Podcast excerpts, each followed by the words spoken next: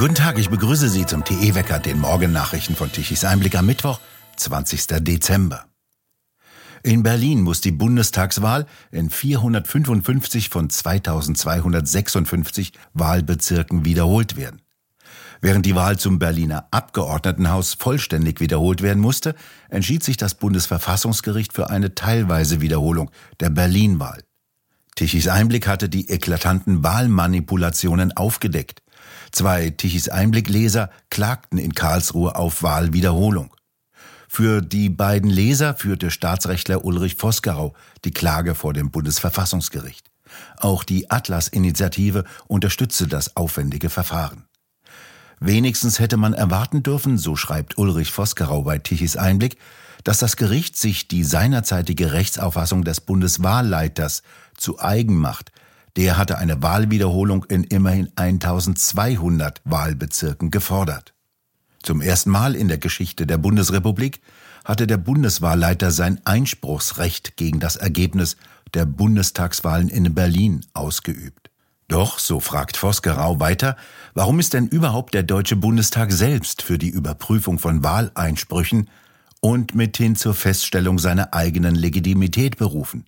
Das wirke kurios und man denke sich gleich, dabei werde nie viel herauskommen, denn auch angesichts gravierendster Mängel seien sich die Parlamentarier doch meist einig, dass sie ihre neu gewonnenen Mandate nicht gleich wieder loswerden oder jedenfalls aufs Spiel setzen wollen. Roland Tichy, was bedeutet denn dieser Spruch aus Karlsruhe für die Aktion von Tichys Einblick jetzt? Das ist ein zweiter Sieg. Der erste Sieg war, dass die komplette Wahl zum Abgeordnetenhaus in Berlin, also die Landeswahl, die Landtagswahl würde man normalerweise sagen, die wurde ja bereits wiederholt und hat dazu geführt, dass die rot-grüne Regierung durch eine schwarz-rote Regierung abgelöst wurde. Also das war der erste Schlag. Jetzt wird in einigen Wahlkreisen, also ungefähr in einem Viertel, auch auf der Bundesebene neu gewählt. Da wird das Ergebnis weniger spektakulär sein, weil es die Zusammensetzung des Bundestages in der Tatsache nicht wirklich ändern wird. Trotzdem ist es ein wichtiges Ergebnis, denn es zeigt sich, man kann Wahlen überprüfen.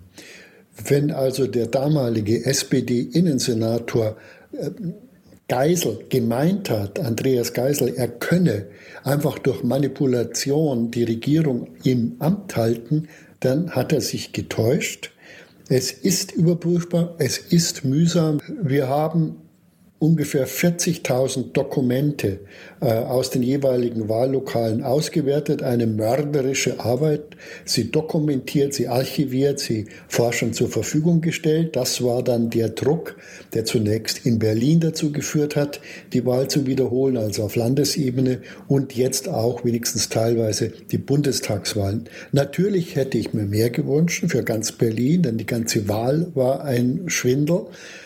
Aber äh, es ist eben ein Erfolg, weil er zeigt, Wahlen sind überprüfbar. Wenn es Hinweise gibt, und zwar schwerwiegende Hinweise, dass massiv die Wahl manipuliert, beeinflusst oder unzulässig äh, durchgeführt wird, dann kann man eben eine Wiederwahl ähm, erzwingen. Das ist die gute Nachricht und das macht es den Wahlfälschern in Zukunft schwerer. Das ist ein großer Sieg für die Demokratie.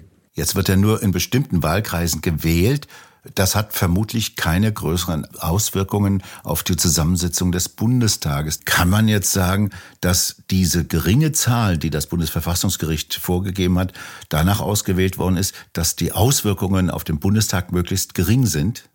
Die Überprüfung der Wahl erfolgt laut Gesetz durch den Wahlprüfungsausschuss des Deutschen Bundestages. Und da hat man tatsächlich eine Allparteienkoalition festgestellt. Da war also keineswegs die CDU in der Opposition und hat Neuwahlen gefordert, sondern alle Parteien, mit Ausnahme der AfD, wollten das erschwindelnde Wahlergebnis beibehalten. Die CDU, weil sie um Mandate fürchtete, die FDP, weil sie um das Rausfallen äh, fürchtete und so weiter und so fort. Also die, der Bundestag ist eine ungeeignete Überprüfungsinstanz. Auch das hat sich jetzt erneut gezeigt. Auf der Landtagsebene in Berlin ist es das Verfassungsgericht, des Landes Berlin, das die Überprüfung vornimmt. Im Bundestag äh, entscheiden die Betroffenen gewissermaßen selbst darüber, ob sie gewählt wurden oder sich einer Neuwahl stellen müssen. Das ist natürlich unbefriedigend, denn die, die drin sind, wollen alles vermeiden, was ihre Sitzchen und ihr wahnsinnig hohes Einkommen aus dem Bundestag gefährden könnte. Das ist unbefriedigend, aber das wissen wir jetzt und äh, man wird bei allen Wahlen jetzt darauf achten können, gibt es Hinweise, dass massenhaft gefälscht wurde. Äh, das ist nicht immer einfach zu führen. Es reicht auch nicht, wenn ein paar kleinere Fehler aufgetaucht sind. Die gibt es bei jeder Wahl. Das ist immerhin ein millionenfacher Vorgang. Da gibt es Murks. Es muss schon mandatsrelevant sein.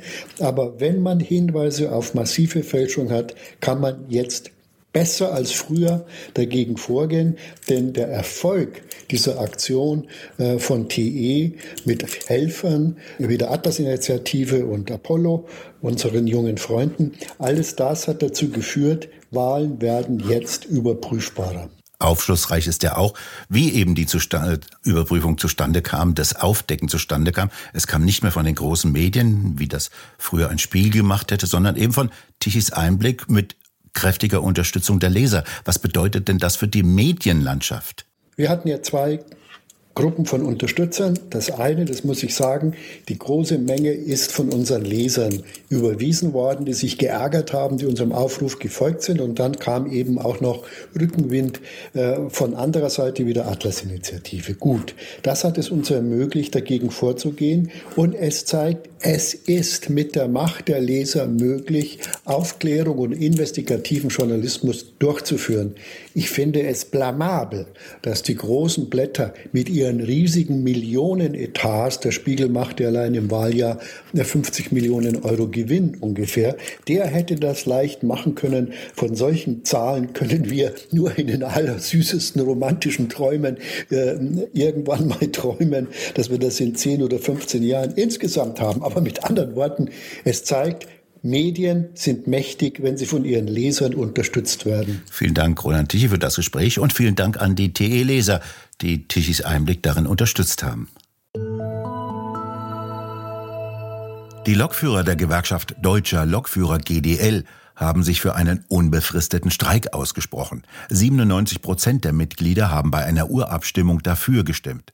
Dies bedeutet, dass GDL-Chef Klaus Weselski im Tarifstreit mit der Deutschen Bahn jetzt jederzeit auf unbefristete Streiks als Druckmittel zurückgreifen kann. Die Gewerkschaftsmitglieder sind auch bereit, die Einnahmeverluste bei einem längeren Streik zu schultern. Sie wollen immer weniger arbeiten. Kernforderung ist die Absenkung der Wochenarbeitszeit von 38 auf 35 Stunden bei vollem Lohnausgleich. Die Bahn bezeichnet dies als unerfüllbar. Die GDL will frühestens ab 8. Januar wieder streiken. Dann allerdings sollen die Streiks länger und intensiver werden, so Weselski. Am vergangenen Samstag hatte das Bundeswirtschaftsministerium mitgeteilt, dass nur noch am Sonntag Anträge für den sogenannten Umweltbonus für Elektroautos gestellt werden können. Grund? Keine Kohle mehr. Rund 60.000 Elektroautos sollen von dem plötzlichen Stopp der Förderung betroffen sein. Das hat der Zentralverband Deutsches Kraftfahrzeuggewerbe in einer Pressemitteilung bekannt gegeben. Hochgerechnet würden die Zahlen ergeben, dass in diesem Jahr rund 30.000 Elektroautos verkauft sind und bis zum Jahresende zur Auslieferung anstehen. Für weitere rund 30.000 Elektrofahrzeuge seien ebenfalls schon Kaufverträge abgeschlossen, eine Zulassung aber erst im Jahr 2024 zu erwarten. Nach dem Wegfall der staatlichen Förderung beim Kauf eines Elektroautos springen jetzt die Hersteller wie Volkswagen und Stellantis ein und übernehmen die Prämie komplett, um ihre Verkäufe zu retten. VW übernimmt laut Pressemitteilung für alle Privatkunden in Deutschland, die bereits vor dem 15. Dezember ein neues Elektroauto bestellt, es aber noch nicht übernommen und zugelassen haben, die volle Umweltprämie. Für Autos, die noch in diesem Jahr zugelassen werden, beträgt die maximale Prämie 6.750 Euro und danach bei Zulassung bis zum 31. März 4.500 Euro. Nicht mitgeteilt haben die Autohersteller, ob sie die Elektroautos im kommenden Jahr auch 5.000 bis 6.000 Euro billiger verkaufen werden. Und jetzt sehen wir gespannt auf das nächste Abenteuer aus dem zwielichtigen Wirtschaftsministerium, die Förderung von Wärmepumpen. In Hessen soll das sogenannte Gendern verboten werden. Dies hatte bereits Regierungschef Rhein angekündigt. Und das haben auch die beiden neuen Koalitionsparteien CDU und SPD im neuen Koalitionsvertrag festgeschrieben. In der öffentlichen Verwaltung sowie in weiteren staatlichen und öffentlich-rechtlichen Institutionen wie Schulen, Universitäten und dem Rundfunk soll auf das Gendern mit Sonderzeichen verzichtet werden. Doch jetzt hat dieser staatliche Sender das Verbot kritisiert. Wie ein Sprecher des Hessischen Rundfunks auf eine Anfrage des linksgrünen evangelischen Pressedienstes EPD mitteilte, verletze eine solche Regelung die Rundfunkfreiheit. Es sei keineswegs Sache der Politik, so der HR-Rundfunksratsvorsitzende Harald Freiling, hier etwas festzulegen. Staatsferne und Rundfunkfreiheit seien auch hier ein hohes Gut. Freiling ist von der Gewerkschaft Erziehung und Wissenschaft GEW in den Rundfunkrat entsandt worden. In der Gewerkschaft hat er das Vereinsblatt bearbeitet. Das Verhunzen deutscher Sprache will also der zwangsfinanzierte hessische Rundfunk als Pressefreiheit verstehen. Ob das die zahlenden Zuschauer wollen oder nicht, hat der Sender nicht mitgeteilt. In bayerischen Behörden muss weiterhin gut sichtbar ein christliches Kreuz hängen. Das Bundesverwaltungsgericht Leipzig hat gestern eine Klage dagegen abgewiesen. 2018 hatte der bayerische Ministerpräsident Söder als eine seiner ersten Amtshandlungen initiiert, dass in den Eingangsbereichen aller bayerischen Landesbehörden ein Kreuz hängen solle, mit Ausnahme von Theatern, Hochschulen und Museen. Dies solle die kulturelle Prägung des Landes betonen. Der damalige Vorsitzende der Deutschen Bischofskonferenz, Kardinal Marx, warf Söder daraufhin vor, Spaltung, Unruhe und ein Gegeneinander ausgelöst zu haben. Ein Bund für Geistesfreiheit war mit einer Klage vor dem Bayerischen Verwaltungsgerichtshof im Juni 2022 bereits gescheitert. Die Revision wurde jetzt vom Bundesverwaltungsgericht in Leipzig zurückgewiesen. Das Kreuz stelle einen Ausdruck der geschichtlichen und kulturellen Prägung Bayerns dar.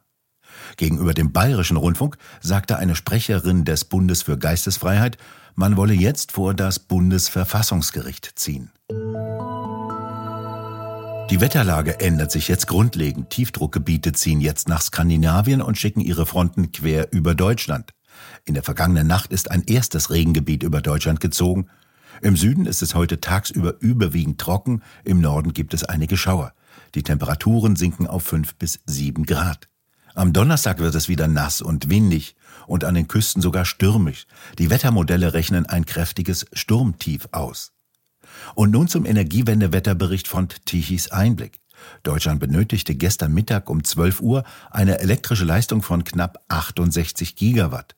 Kurzzeitig kamen mittags um 12 Uhr von den Photovoltaikanlagen 9 Gigawatt. Ab 2 Uhr nachmittags dann nichts mehr und die 30.000 Windräder im Lande lieferten eine Leistung von 30 Gigawatt um 12 Uhr und die konventionellen Kraftwerke lieferten 28 Gigawatt um 12 Uhr. Strom wird in Deutschland derzeit vor allem mit Kohle und Gas erzeugt, also mit fossilen Energien. Die sollen doch so böse sein. Habeck und seine Grünen wollten die doch schon längst weghaben. Wir bedanken uns fürs Zuhören. Schön wäre es, wenn Sie uns weiterempfehlen. Weitere aktuelle Nachrichten lesen Sie regelmäßig auf der Webseite tichiseinblick.de und wir hören uns morgen wieder, wenn Sie mögen.